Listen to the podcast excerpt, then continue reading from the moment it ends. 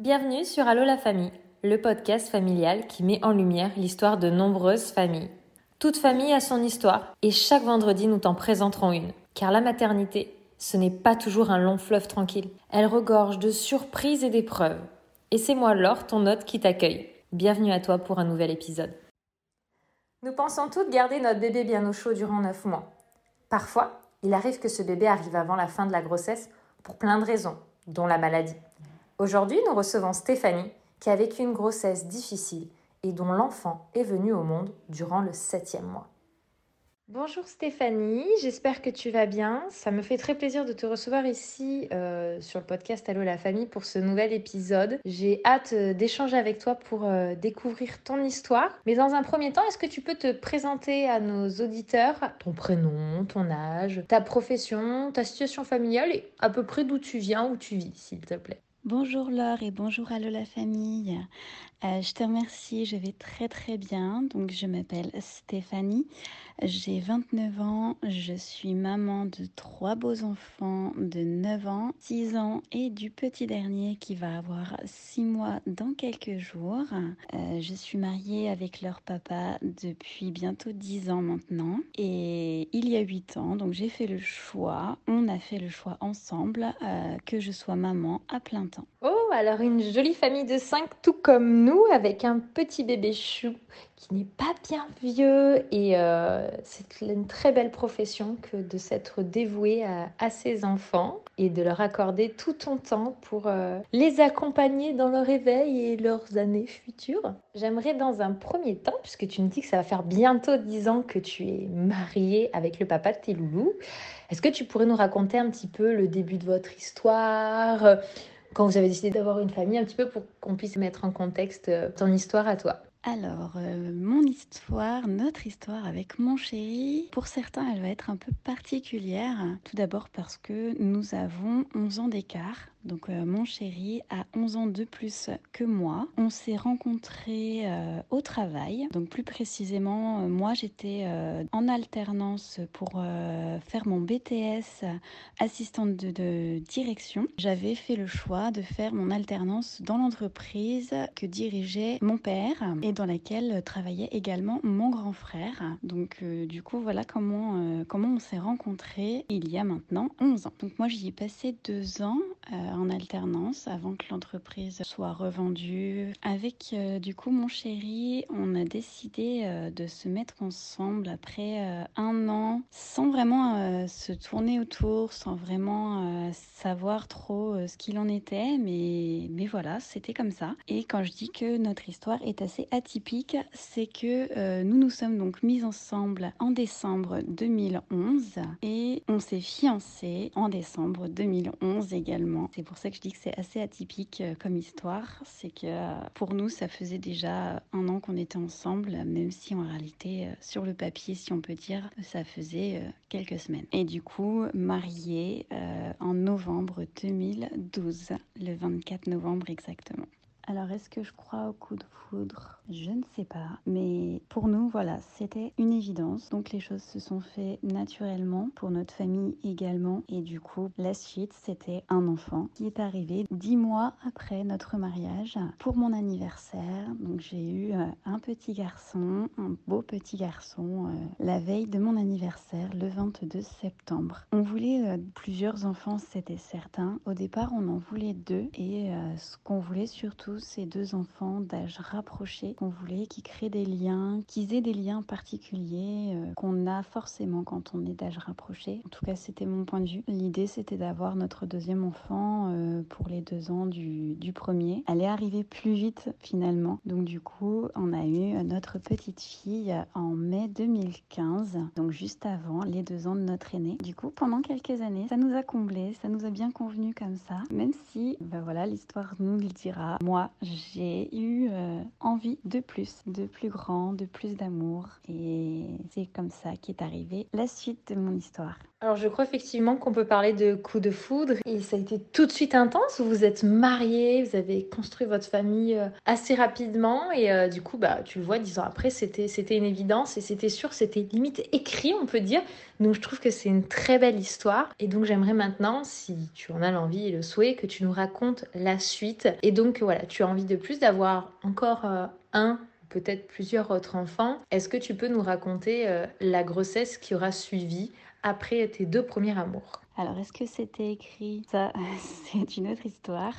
Ce qui n'était pas à la base, c'est que mes envies à moi évoluent. C'est que j'ai un désir d'avoir, euh, d'être entourée de, de plus, d'avoir plus d'amour autour de moi, d'avoir euh, plus d'enfants à choyer. Pas forcément de revivre une grossesse, parce que voilà, on le sait toutes, une grossesse c'est pas toujours facile. Les premiers mois c'est pas toujours euh, tout beau tout rose, mais c'était vraiment le bonheur en plus, la grande famille qui m'appelait en fait. Donc c'est comme ça que j'ai commencé à parler d'avoir un, un, troisième enfant euh, avec mon chéri. Euh, la petite particularité, euh, encore une fois, de mon histoire, c'est que je faisais littéralement une fixette sur le chiffre, c'est-à-dire que moi-même je viens d'une fratrie de trois. Et euh, moi avoir trois enfants c'était juste impensable. Rester à trois c'est un carrosse à cinq roues, c'est une impression d'en avoir toujours un qui va être euh, qui va être à l'écart des autres. Avec mes frères on, on a exactement l'écart d'âge que mes enfants ont actuellement, c'est-à-dire que moi avec mon frère aîné on a deux ans et demi d'écart, deux ans à peu près comme du coup mes mes deux aînés. Et euh, avec euh, mon plus jeune frère. Donc j'ai euh, moi 5 ans d'écart avec lui et donc euh, l'écart exact que ma fille a avec notre petit dernier. Et je sais pas, on n'a jamais eu le lien que justement je, te parlais tout à l'heure avec mon frère aîné. On est pas fusionnel, on l'était pas du moins quand on était plus jeune, mais par contre on avait les mêmes amis on avait les mêmes centres d'intérêt au même moment. Tandis qu'avec mon, mon, petit frère, du coup, c'était très différent. Il avait 5 ans de moins, donc du coup, c'était plus du tout la même tranche d'âge, donc pas les mêmes amis, pas les mêmes envies au même moment. C'était vraiment pas pareil.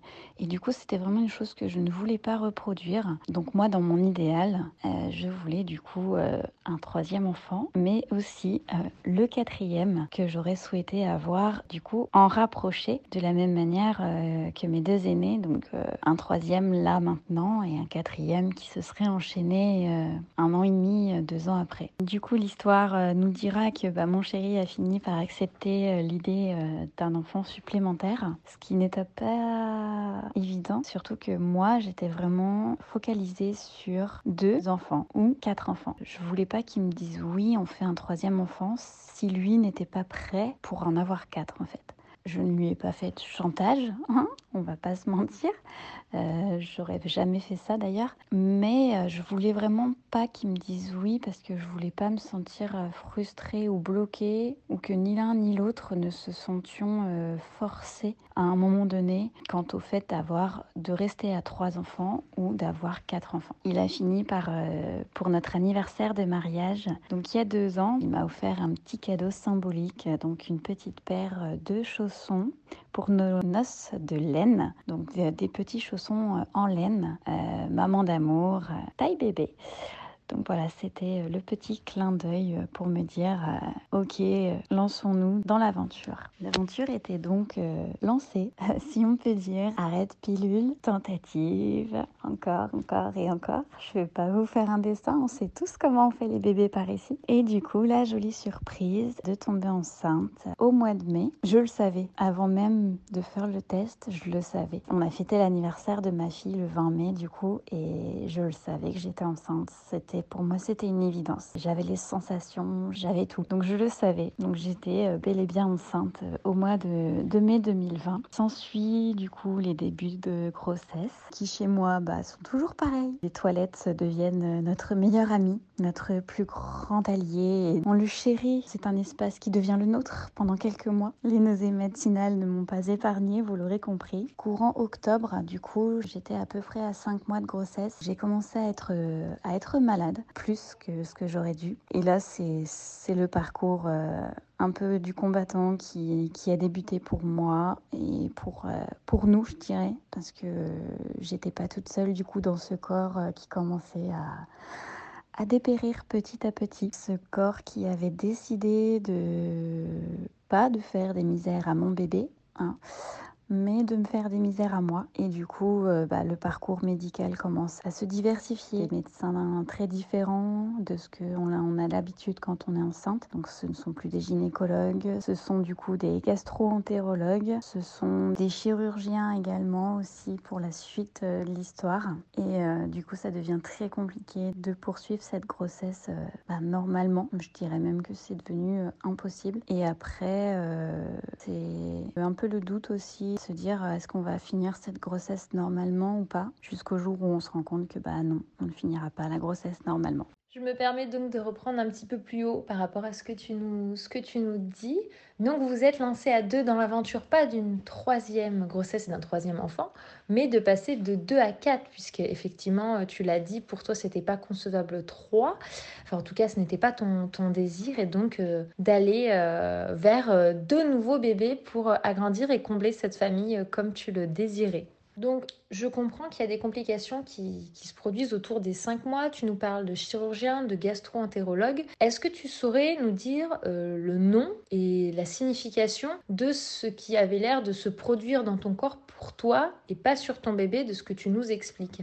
Alors écoute, tu m'aurais posé la question au début de toute cette histoire, je t'aurais dit non, je ne sais pas ce qui se passe. Parce qu'en fait, le problème étant euh, la grossesse, c'est que du coup, ce que je pouvais moi ressentir, euh, les symptômes que je pouvais euh, décrire au médecin, que je pouvais avoir ou vraiment ressentir, n'indiquaient pas une maladie précise, ou n'aidaient pas en tout cas à la diagnostiquer de manière certaine avec simplement bah, mes descriptions de mes propres symptômes ce qui a rendu du coup les choses assez compliquées euh, au départ en tout cas. Après par la suite, j'ai été prise en charge du coup de manière un peu plus intensive, dirons-nous. Dans un premier temps, euh, pour rentrer dans le vif du sujet, les premiers symptômes que j'ai eus, c'est que je devais euh, aller aux toilettes tout le temps. Mais quand je dis tout le temps, c'est vraiment que je passais de, des passages aux toilettes normaux d'une femme enceinte donc qui va faire pipi toutes les 5 minutes quand même, même 5 mois de grossesse, euh, moi je suis comme ça, à aller aux toilettes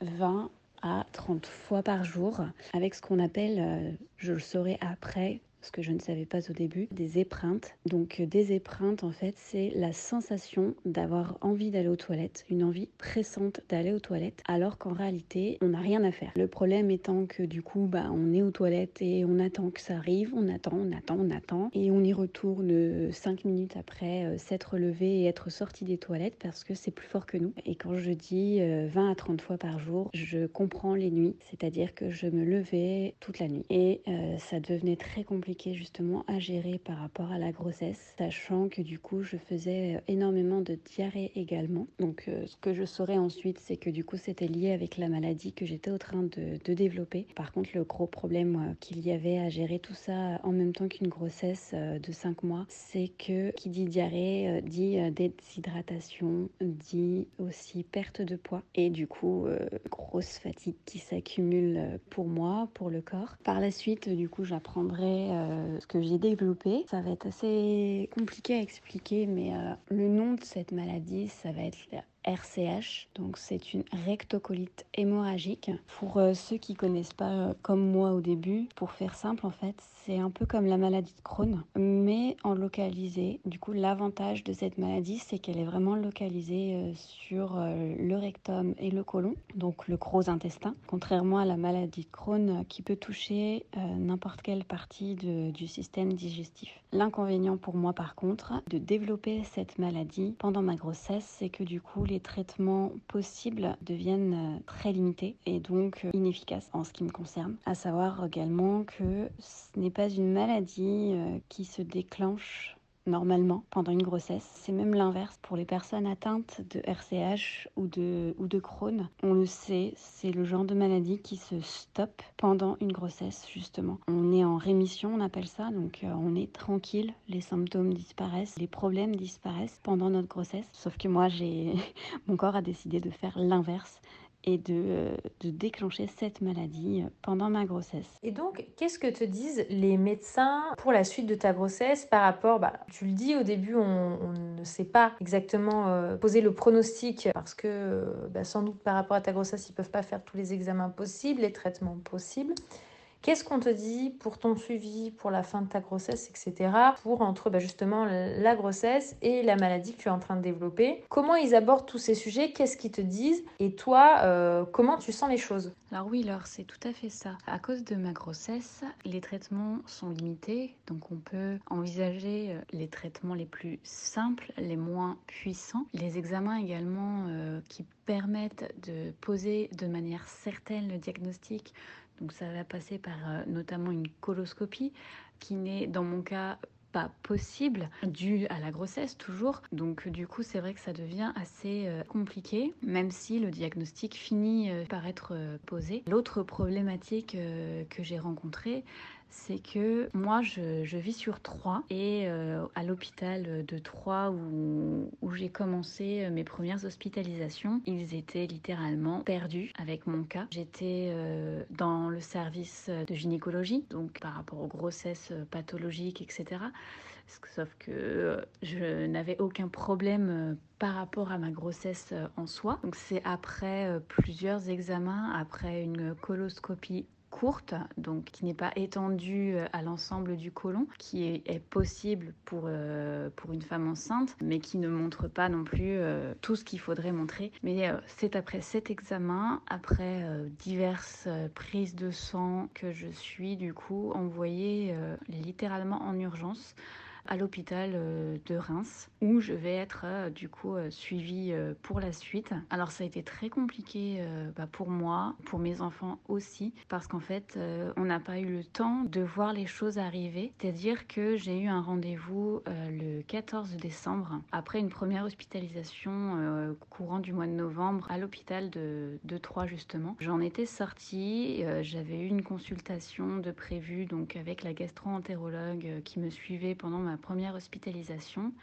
donc le 14 décembre. Et à l'issue du rendez-vous, elle nous dit il faut aller à Reims et il faut y aller tout de suite. Donc on s'est retrouvé euh, à 19h à devoir partir euh, de la maison pour euh, nous rendre sur Reims pour que je sois hospitalisée dans le service de soins intensifs, du coup de gastro-entérologie. J'avoue que ça a été assez compliqué. Je sortais déjà d'une dizaine de jours d'hospitalisation. Donc avec le contexte en plus Covid actuel, je ne voyais pas mes enfants du tout. Donc dix jours sans les voir. Et je partais du coup sur Reims avec toujours le même contexte et en plus la distance qui faisait que non seulement je n'allais plus voir mes enfants, mais en plus je ne verrais pas non plus mon mari qui n'allait pas pouvoir euh, gérer euh, à la fois les enfants et les trajets euh, pour venir me voir jusqu'à Reims. Donc je me retrouve le 14 décembre dans le service du coup de soins intensifs et je vais pas vous mentir, bah, quand d'un seul coup on se retrouve expédié en soins intensifs, on se dit vraiment il y a vraiment quelque chose qui va pas. Mais l'inconvénient c'est que on n'en sait pas plus. On nous en dit pas plus, on nous explique pas pourquoi on se fait catapulter euh, à des centaines de kilomètres de chez soi. Je me retrouve au service sans trop savoir euh, ce qui va se passer et sans connaître la suite, ni pour moi, ni pour mon bébé. Donc euh, c'est assez compliqué moralement, bien que ça l'était déjà physiquement, mais là du coup le moral en prend un coup. Effectivement, tout s'est enchaîné très vite sans vraiment d'explication concrète qui te permettait à toi de mettre des mots et de mieux comprendre ce que tu étais en train de vivre. En plus de ça, du coup, tu le dis toi, la distance avec les enfants. Comment tu as géré et comment eux ont vécu un petit peu toute cette distance et de moins voir leur maman? Je suppose que tu as pu faire des vidéos, etc. Mais ce n'est pas pareil que le physique. Comment toi et eux ont vécu cette période émotionnellement, tout simplement? Alors je vais pas te mentir, moi je l'ai pas géré mais alors pas du tout. alors oui, on avait la possibilité de faire des visios, mais le problème était que c'était encore pire pour mes enfants en fait. De faire des visios, ça accentuait encore plus leur tristesse. Donc euh, du coup, on en a fait quelques-uns au début, mais on a très vite arrêté parce que euh, vraiment à chaque fois, M'avoir au téléphone, euh, ça allait. C'était dur. Il, pleurait, etc. C'était très compliqué. Mais euh, me voir en visio, c'était pas gérable. Après, euh, quand je te dis que j'ai pas du tout géré, c'est que vraiment, bah, sur ce coup-là, je peux remercier mon partenaire de vie. C'est que mon mari a vraiment géré comme un chef pendant toute cette période. D'autant qu'en plus, bah, moi, je suis partie le 14 décembre et en fait, c'est tombé juste au moment où les enfants bah, étaient en vacances de Noël. Donc, du coup, il les avait non-stop à la maison avec lui. Et euh, je pense que ça a un petit peu aidé aussi euh, à, bah, pour eux surtout, à un peu mieux le vivre, à être avec leur papa du coup toute la journée. Même si moi j'étais pas présente, euh, il y avait le contexte un peu festif des fêtes de Noël, il y avait le fait que papa soit là, parce que leur papa à la base fait un métier qui l'obligeait à partir toutes les semaines, faire des déplacements un peu partout dans toute la France. Donc du coup mes enfants, bah, depuis, le, depuis leur naissance, ont eu l'habitude que que, papa soit en déplacement, qui part pendant des fois de 2 à 5 jours dans la semaine. Du coup, là, d'avoir leur papa euh, bah, non-stop avec eux, ça leur a fait du bien aussi. Même si euh, on le ressent encore aujourd'hui, euh, ça a vraiment été une période très très compliquée, que ce soit pour eux comme pour moi. Après, voilà, j'avais mon pilier qui était là pour me remonter le moral quand j'avais mes petites baisses de morale et pour ça, je le remercierai jamais assez. Avec le recul, pour ma part en tout cas, j'ai l'impression un petit peu d'avoir vécu tout ça euh, bah, de l'extérieur. Je ne saurais pas comment expliquer, mais euh, que ce soit les débuts de l'hospitalisation ou même pour la suite, j'ai parfois l'impression bah, que j'étais extérieure à tout ça, que je regardais la scène d'en haut en fait. Des choses que je ne pensais jamais pouvoir vivre, jamais pouvoir euh, envisager de traverser et qui finalement se sont passées sans que je m'en rende compte. C'est-à-dire que il se passait des journées entières euh, sans que je voie personne. Ça reste un service de soins intensifs, mais il faut pas se leurrer. Le week-end, euh, on ne voit personne. Les médecins ne passent quasiment pas. Mon mari ne venait pas non plus. Je voyais pas mes enfants parce que les visios c'était compliqué. Mais en même temps, je suis pas pour autant tombée en dépression, ça c'est certain. Mais euh, j'ai l'impression d'avoir vécu les choses d'en haut. Ça, c'est vraiment une force de pouvoir compter sur son conjoint ou tout du moins sur une personne proche pour euh, prendre le relais quand euh, nous, on peut plus. Et ça, c'est, je pense que ça a dû être un soulagement et ça t'a permis un petit peu de mieux vivre très certainement les choses que si euh, tu aurais su que personne n'aurait vraiment pu prendre le relais et être présent auprès de, de, tes deux grands. Comment s'est passée la suite de ton séjour, cette hospitalisation en soins intensifs? Comme tu dis, ça fait un peu peur quand on voit les termes employés. Comment s'est déroulée la suite? Alors oui, c'est sûr que savoir euh, que mon mari euh, était là à me soutenir, euh, ça a beaucoup aidé. Je savais également que mon frère était présent pour soutenir mon mari, être avec les enfants. Donc ça a beaucoup aidé aussi parce que ça a été vraiment dur aussi pour mon mari toute cette période. Quant à mon hospitalisation, ça reste assez flou en fait, parce que euh, bah, les médecins, même sur Reims, étaient un petit peu perdus. J'ai été envoyée là-bas pour, euh, pour être suivie par le professeur du service. Et en fait, euh, au bout de quelques jours, je me suis rendu compte que j'étais un peu un cas d'école, on va dire.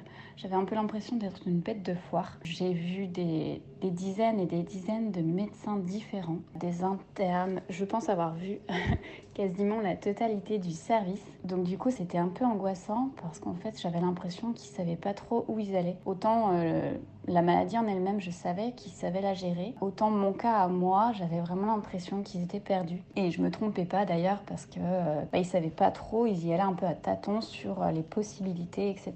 Du coup, c'était vraiment assez angoissant bah, de voir que eux-mêmes étaient un petit peu perdus dans tout ça. Alors au niveau du suivi de la grossesse en elle-même, il n'y avait vraiment aucun problème. J'étais vraiment suivie par une bonne équipe. J'étais envoyée très souvent euh, à la maternité de l'hôpital, du coup, pour faire des contrôles, des monitorings, etc. En fait, ma maladie, elle aurait dû euh, me provoquer des douleurs abdominales. Euh, j'aurais dû avoir des spasmes à l'estomac, des choses que je ne ressentais pas, parce que moi, en fait, je les ressentais comme des contractions. Donc, du coup, ce qui s'est passé, c'est que bah, dès lors que je ressentais des contractions qui devenaient régulières, je devais le signaler. Et j'étais envoyée aller à la maternité pour contrôler tout ça et surtout pour s'assurer que les spasmes abdominaux que j'avais ne déclenchent pas un accouchement prématuré qui aurait certainement été très compliqué à gérer avec la maladie que j'avais, l'accouchement par voie naturelle, même si on ne m'en a rien dit, je pense qu'il aurait été très compliqué en fait. Ah, j'imagine effectivement que ça a dû être un choc. Bon, heureusement, ça a été dans le sens où c'est ce que tu souhaitais par rapport à l'opération, puisque du coup, à la fin, ils t'ont dit qu'ils ne te laissaient plus le choix. Je pense que ça aurait été beaucoup plus dur à accepter si euh, jamais ils seraient allés à l'encontre de l'option que tu aurais voulu choisir. Au niveau de ma RCH, la situation reste angoissante, non pas à cause de la maladie elle-même, mais plutôt à cause du flou qui l'entoure. C'est-à-dire que les médecins savent gérer la maladie, mais ne savent pas gérer mon cas à moi. Le fait qu'il y a un bébé qui fait que les traitements plus forts ne sont pas possibles, du fait que je ne suis pas encore à 34 semaines de grossesse, sachant que c'est un peu un cap par rapport au développement de ses poumons. Du coup, euh, on finit par venir me voir et me présenter les options possibles. Donc une chirurgie et euh, une poursuite du traitement euh, que je suis déjà pour une semaine supplémentaire. Donc la poursuite du traitement, elle est tentante, sachant que euh, ce serait une semaine de gagner pour mon bébé, une semaine de développement de ses poumons supplémentaires, mais à la fois, bah, c'est une semaine de plus pour moi, une semaine de fatigue supplémentaire alors que je suis déjà au bout de la fatigue. Du coup, pour moi, la chirurgie reste la meilleure option à ce moment-là. Finalement, les médecins reviennent dans la même journée, dans la soirée, pour m'annoncer que euh, bah, ils en ont rediscuté entre eux et que la chirurgie euh, est inévitable et est programmée pour le lendemain. Du coup, je me retrouve euh, sans choix. J'en avais un, je l'avais choisi, mais finalement, même si j'avais choisi l'autre, ça aurait été apparemment compliqué. Du coup, bah, chirurgie programmée pour le 24 décembre. on m'explique l'opération, donc une colectomie subtotale. Donc on me retire l'intégralité du côlon, le gros intestin. On installe une stomie qui sera provisoire, mais une stomie quand même. Pour ceux qui savent pas, on met le bout de l'intestin grêle à la paroi abdominale et on installe un appareillage qui va récolter euh, les selles, étant donné qu'on ne peut plus aller aux toilettes du coup. Le même temps, on m'explique aussi que avant tout ça, on va faire une césarienne, ce qui va du coup impliquer deux équipes euh, au bloc opératoire, l'équipe euh, de gynécologue pour la césarienne et l'équipe de chirurgie digestive pour l'autre opération qui s'ensuivra. Le plus dur en fait, c'est pas d'accepter la césarienne, c'est de leur faire accepter à eux que je veux être euh, consciente au moment de la césarienne parce que dans leur idéal, je subis une anesthésie générale, on fait ma césarienne et on enchaîne sur euh, l'opération euh, digestive. Et là, je fais le forcing pour euh, réussir à ce qu'ils acceptent de me faire une péridurale, comme pour une personne qui va subir une césarienne normale et pouvoir être consciente. Je veux vraiment voir mon bébé juste après. J'ai du mal déjà à accepter la césarienne en elle-même. J'ai eu deux accouchements par voie basse normale. Donc là, euh, devoir subir une césarienne, savoir que je ne pourrais pas être avec mon bébé dans les premiers instants de sa vie, ne pas avoir de peau à peau avec lui, c'est vraiment très dur. Mais alors envisager de ne même pas le voir, c'est au-delà de mes forces. Je lâche rien. Je veux être euh, consciente euh, au moment de la naissance de mon bébé. Et du coup, est-ce que tu as pu obtenir gain de cause, comme on dit, et donc pouvoir avoir quand même ce moment de rencontre lors de la césarienne ou est-ce que euh, tu n'as pas pu être écoutée euh, à ce niveau-là? Et euh, comment ça s'est déroulé? Alors écoute, j'ai rien lâché jusqu'au bout. On m'a posé la question beaucoup, beaucoup, beaucoup de fois entre ce 23 décembre au soir jusqu'au moment de l'intervention, jusqu'à la dernière ligne droite, au moment d'être allongée sur, sur cette table d'opération. On m'a redemandé si j'étais vraiment sûre de moi et jusqu'au bout, j'ai rien lâché. Je voulais absolument voir mon fils avant euh, d'être opérée. Je voulais pas être euh, pessimiste ou être de mauvais augure à ce moment-là, mais euh, je l'avais quand même dans un petit coin de ma tête. je vais subir une très grosse opération à la suite d'une césarienne. C'est quelque chose d'assez rare comme, comme phénomène. je savais que ça allait être compliqué. Je savais qu'il y avait énormément de risques aussi. Donc il était hors de question pour moi de, de passer à côté de, de ce moment-là. J'étais déjà passée à côté de beaucoup trop de choses. Une fin de grossesse normale, un ventre de baleine énorme, un accouchement euh, comme tout le monde. Il était hors de question que mon histoire euh, avec mon bébé, euh, notre, notre cohabitation se termine autrement que par un petit regard échangé juste après sa venue au monde. Cet échange de regards, ça vaut toutes les galères du monde quand on a une grossesse compliquée comme la mienne. C'était assez particulier d'être pendant la césarienne. J'en avais jamais subi, donc je pouvais pas savoir ce qui allait se passer. Mais c'est vrai que les sensations sur le ventre qui, qui est manipulé, l'utérus qui est ouvert, la peau qui est tirée, on a pas mal, mais on ressent vraiment tout en fait. C'est assez difficile à expliquer, mais vraiment on ressent tout. J'avais aussi mon chirurgien qui était présent à la césarienne et qui n'avait jamais assisté à ça. Donc du coup, il était euh, en mode fascination euh, de tout ce qui se passait, de, des cris de mon bébé quand l'utérus a été ouvert, les cris qui ont été quasiment instantanés et d'un seul coup, ça a réchauffé mon petit cœur euh, dans cette salle froide. Mais ouais, être consciente, ça valait tous les risques, ça valait vraiment tout. J'avais en plus une sage-femme à mon oreille qui m'expliquait vraiment tout, qui est venue me montrer mon bébé une fois qu'il était arrivé. Je suis, je suis vraiment contente de rien avoir lâché, d'avoir osé dire les choses parce que c'est vrai que quand on a des chirurgiens, un professeur en face de soi, on est impressionné, on n'ose pas toujours poser des questions ou alors on n'ose pas dire ce qu'on a à dire. Je suis vraiment contente à ce moment-là de rien avoir lâché pour être présente à la naissance de mon fils. J'ai pas connu la césarienne, du coup je peux pas comprendre, mais de toutes les descriptions que j'ai déjà pu en entendre parler, à ce qui paraît, c'est vraiment une expérience particulière. Par contre, c'est super que tu aies pu avoir euh, ce moment d'échange avec euh, ton enfant. Je pense que ça donne beaucoup de force et d'énergie.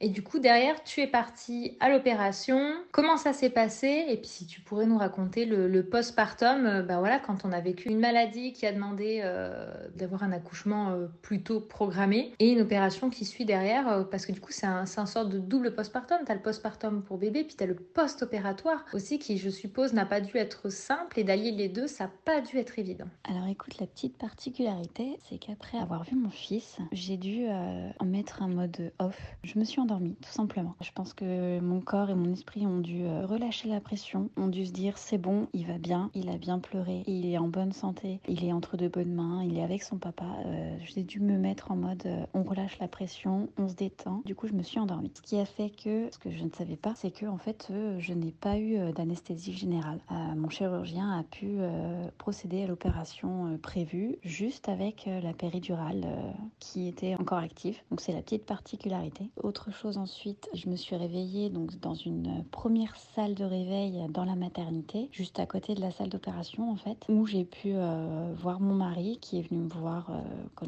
au moment où je me suis réveillée. Il avait vu son fils, il avait pu participer aux premiers soins, etc. Donc on a pu se voir quelques minutes à ce moment-là parce que à la suite de ça, j'ai été euh, placée dans salle de réveil dans laquelle j'ai passé à peu près 48 heures au total, il me semble. Donc j'y ai passé euh, Noël et le 26, je suis remontée, sachant que euh, pendant toute cette période, en fait, toute la partie où j'étais en salle de réveil, j'avais encore la, une grosse partie de la péridurale qui, fonctionnait, parce que j'avais encore, euh, j'avais même encore le cathéter dans le dos. J'étais toujours anesthésiée en fait au niveau de, au niveau des jambes, etc.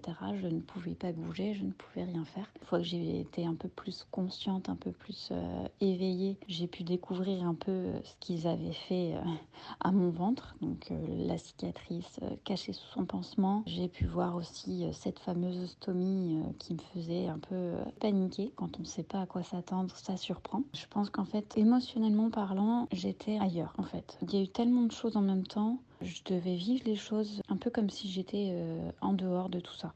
C'est-à-dire que j'ai eu beau avoir passé deux jours dans, dans cette salle de réveil, bah oui, mon fils, j'y pensais, j'avais des messages, j'avais mon mari qui m'envoyait des petites, des petites photos, des petites vidéos de, de ce qu'il voyait, etc. À côté de ça, euh, j'en avais tellement euh, émotionnellement dans la tête que j'avais pas vraiment le d'y songer vraiment en fait. On n'a pas le temps de se poser, de réfléchir et de se dire je suis en train de manquer ça, je suis en train de manquer ça, je suis en train de manquer ça. Être un peu déconnecté comme je l'ai été, c'est une bonne chose en fait. Ça permet de pas trop se miner le moral en se disant qu'on ne voit pas, etc. Mais par contre, euh, le retour à la réalité, il est assez dur, assez violent. J'ai été placée euh, en maternité, en post-opératoire, mais je ne suis pas retournée dans le service de chirurgie euh, digestive classique qui n'est pas dans le même bâtiment sur, à l'hôpital de Reims. C'est deux, deux bâtiments différents. Donc j'étais vraiment à deux étages au-dessus de la néonate. Et en même temps, à la fois c'est réconfortant de se savoir si proche de son bébé. Et en même temps, c'est très frustrant aussi. Parce que du coup, le 26, je me sentais à peu près bien.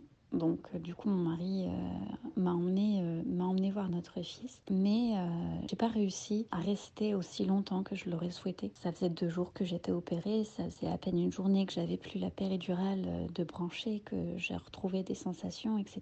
Donc je me remettais d'une césarienne et d'une opération, même si moi à ce moment-là, je dois avouer que la seule chose à laquelle je pensais c'était je voulais voir mon fils moi, je me sentais à peu près bien. Dans ma tête, je, voilà, je pétais la forme, même si c'était pas du tout le cas. Mais euh, on a envie de se dire qu'on va bien, on veut y aller, il faut qu'on y aille, on en a besoin. Et en même temps, on prend le coup de massue quand on, quand on est avec lui, quand on le tient dans les bras et que c'est dur parce qu'au bout de quelques minutes, on sent qu'on est n'a pas vraiment la force de le faire. Moi, j'ai eu des soucis aussi avec les perfusions. J'ai eu aussi d'un seul coup des grosses fatigues qui sont arrivées, qui ont fait que je ne pouvais plus le tenir. Du coup, j'étais obligée de le poser. Et puis après, oui, les perfusions euh, qui, qui, partaient en sucette. Donc, euh, obligée de remonter en chambre, de le laisser. Et c'est là qu'on se rend compte que c'est vraiment, vraiment très, très dur. J'ai une pensée pour toutes, euh, pour toutes les mamans qui, qui, subissent ça, qui ne peuvent pas y aller et être auprès de leur bébé autant qu'elles le voudraient parce que vraiment c'est vraiment une expérience euh, très difficile à vivre. La suite ça a été euh, bah, de, devoir attendre euh, que mon mari puisse venir. Dès lors que mon fils était né, on a réussi à s'arranger. il arrivait à faire en sorte que mon frère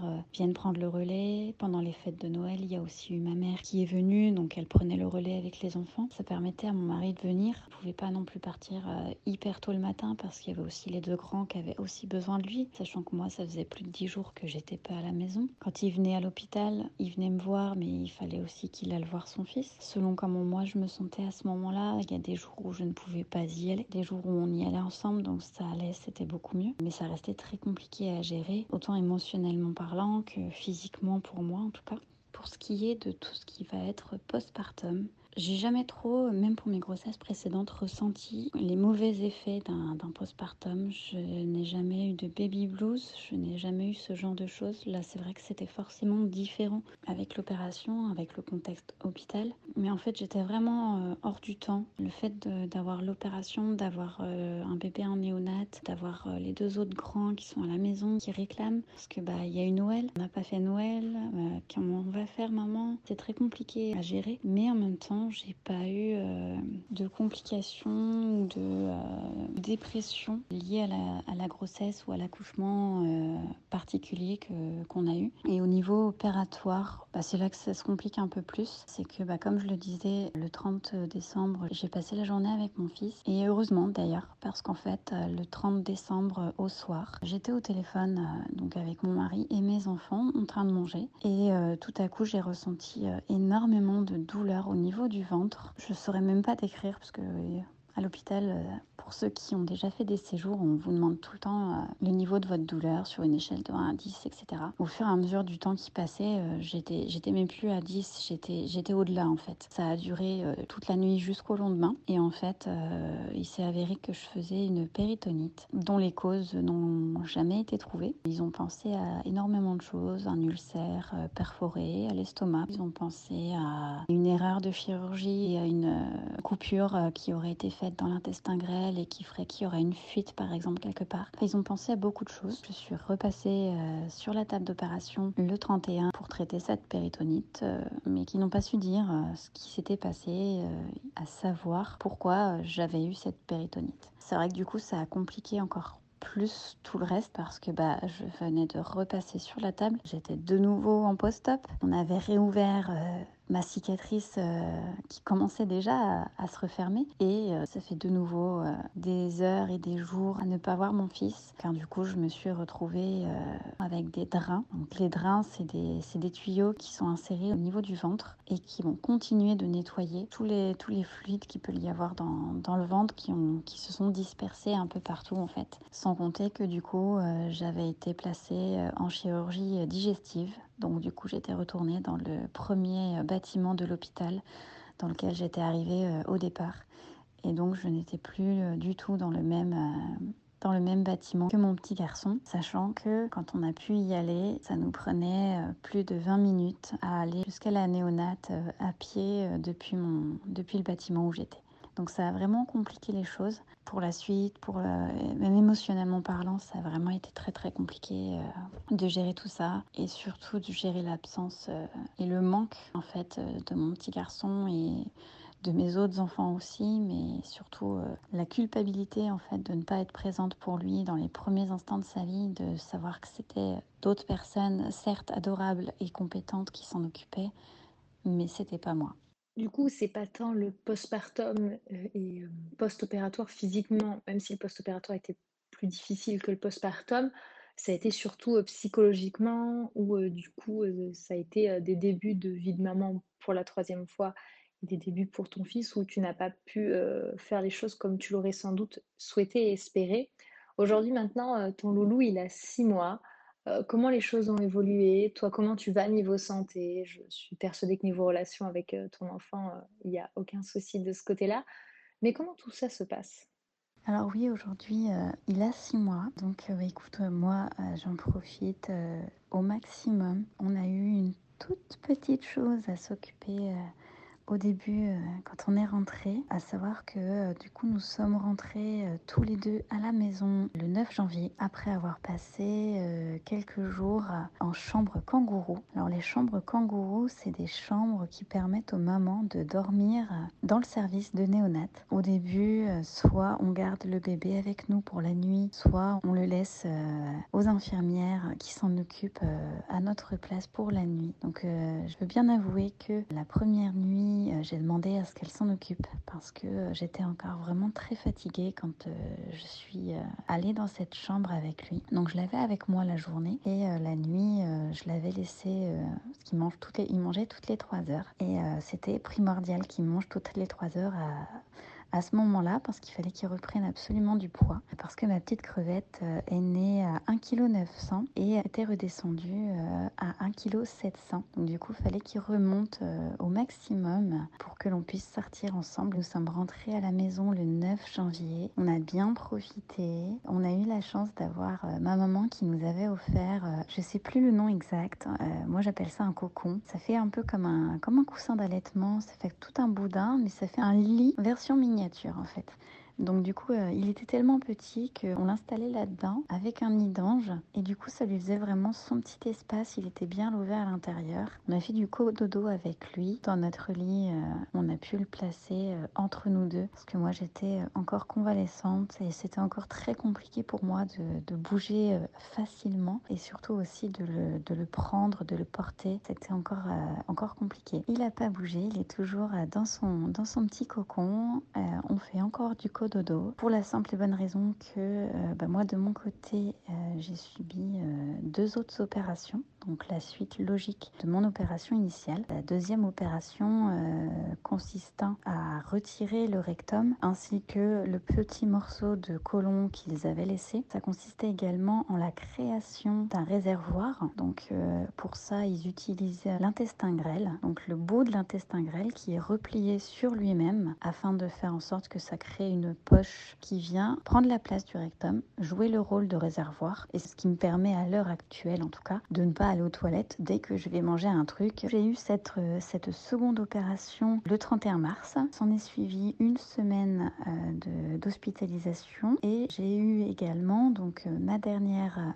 je l'espère, opération qui consistait à remettre la continuité et à me débarrasser de l'astomie pour me permettre de faire, comme dit ma fille, popo comme tout le monde. J'ai eu cette opération le 31 mai. Par rapport à bébé, la relation avec bébé, aujourd'hui, elle s'est, bien installée. On a une complicité que j'avais avec les deux autres euh, parce que vu que je les ai gardés eux aussi à la maison, qu'ils n'ont jamais été à la nounou, toujours avec moi, donc on a cette complicité aujourd'hui. C'est vrai qu'au début, la complicité, elle était surtout avec son papa, puisque euh, c'était surtout sa référence. J'ai pas pu lui donner le bain euh, avant euh, très très très longtemps. Je commence à lui redonner son bain. Un de mes regrets qui pourrait entrer éventuellement, je ne sais pas, euh, dans le postpartum, ça aurait été l'allaitement que j'aurais vraiment souhaité pouvoir faire, que je rêvais de faire un allaitement long, chose que je n'avais pas faite euh, pour les précédents parce que euh, pas suffisamment entourée à l'époque, pas suffisamment conseillée ni encadrée par le personnel soignant, par les sages-femmes, etc.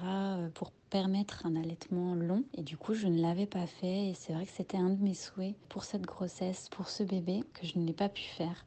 Euh, bah, tout simplement à cause de tout ça, en fait, euh, ne pas pouvoir euh, faire la première tétée avec lui, ne pas pouvoir ensuite tirer mon lait. J'ai réussi à le faire juste avant de faire ma péritonite, mais comme toutes les mamans qui ont déjà tiré leur lait ou qui ont été allaitantes, on le sait, l'allaitement c'est fatigant. Tirer son lait c'est aussi très fatigant. J'ai préféré garder mes forces pour pouvoir m'occuper de mon bébé plutôt que de d'être trop fatiguée. J'ai sacrifié, entre guillemets, l'allaitement que je, que je voulais pour pouvoir euh, rattraper euh, le temps perdu avec lui. Mais euh, je le regrette pas. Aujourd'hui, on a un petit bébé de 6 mois qui est en très très bonne santé. Un petit bébé qui fait ses nuits. On va commencer la diversification alimentaire. Aujourd'hui, je suis la plus chanceuse du monde. J'ai un beau bébé qui est en bonne santé. Moi, c'est sur la bonne voie aussi. Tu es pleine de positivité, ça fait plaisir à entendre. Et oui, il y a eu un parcours du coup un peu plus compliqué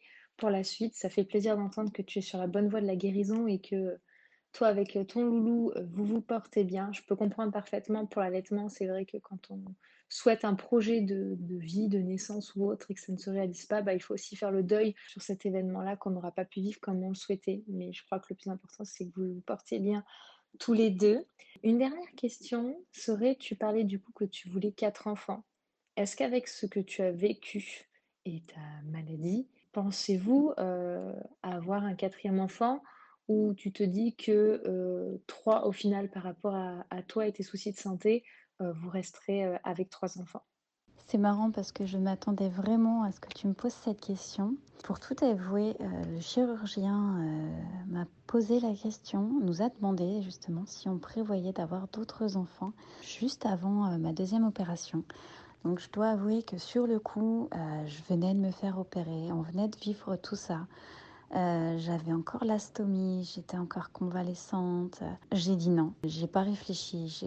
C'est le premier mot qui est, venu, c'était non. si je demandais à mon chéri là maintenant ce qu'il en pense, euh, il y a encore quelques semaines c'était ça aussi. Pour lui ce serait non, parce que là on en a, on en a vu de belles euh, et du coup pour l'instant c'est vraiment pas du tout dans ses projets à lui. Quant à moi, maintenant que je, me sens mieux, je suis bien avec mon bébé, je suis bien au quotidien, je retrouve une vie euh, normale. Je peux aller chercher mes enfants à l'école, je peux de nouveau refaire euh, tout ce que je faisais avant ou presque. Alors euh, non, pas tout de suite, mais j'avoue que mon petit projet initial d'avoir deux enfants supplémentaires d'âge rapproché euh, reprend petit à petit son chemin euh, au creux de mes idées, au creux de mes envies. Et je pense que oui, je vais avoir un peu de mal à ne pas, ne pas retenter l'expérience euh, si j'en ai la possibilité après avoir la maladie en elle-même. Ce qu'il faut savoir, c'est que dans la théorie, je ne suis plus malade, étant donné que